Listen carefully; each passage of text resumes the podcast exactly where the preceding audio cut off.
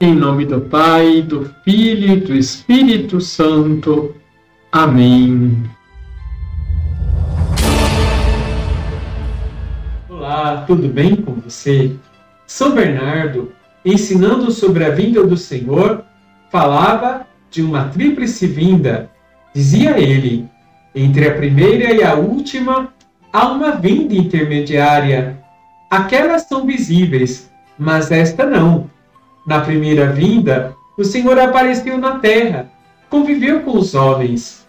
Foi então, como ele próprio declara, que viram-no e não o quiseram receber.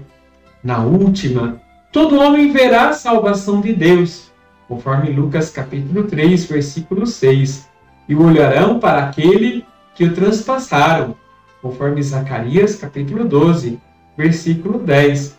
A vida intermediária é oculta e nela somente os eleitos o veem em si mesmos e recebem a salvação. Na primeira, o Senhor veio na fraqueza da carne.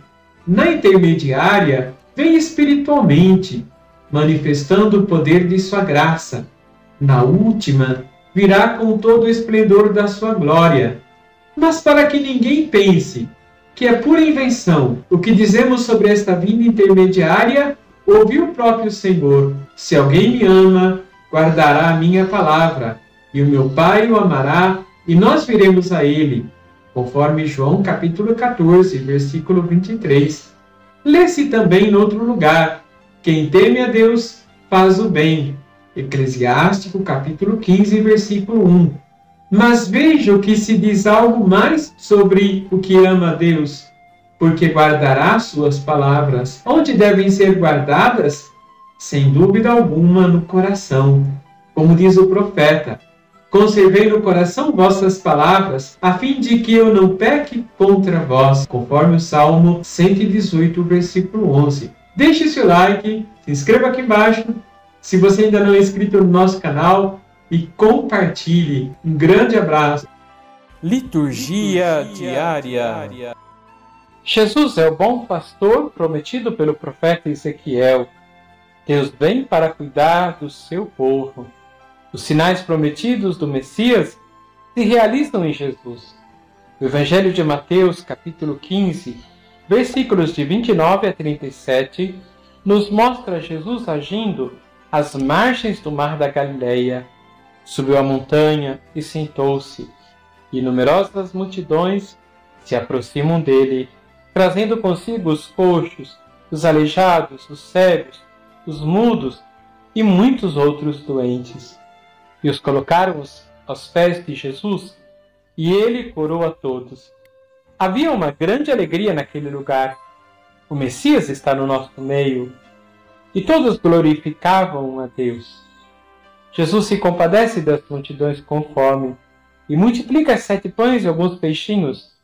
Pede que os discípulos os distribuam e sacia a fome daquela multidão. Nesse cenário, contemplamos a abundância de Deus. Jesus realiza os sinais, cura o povo, dá-lhes um sentido de vida e esperança, e lhes oferece pães.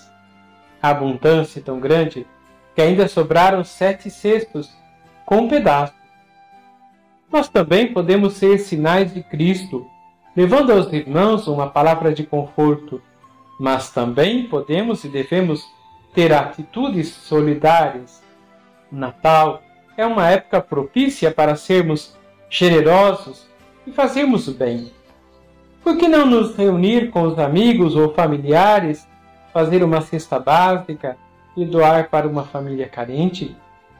Comente aí se você sua família ou amigos estão organizando alguma atividade pelas famílias que passam por necessidade. Vamos rezar?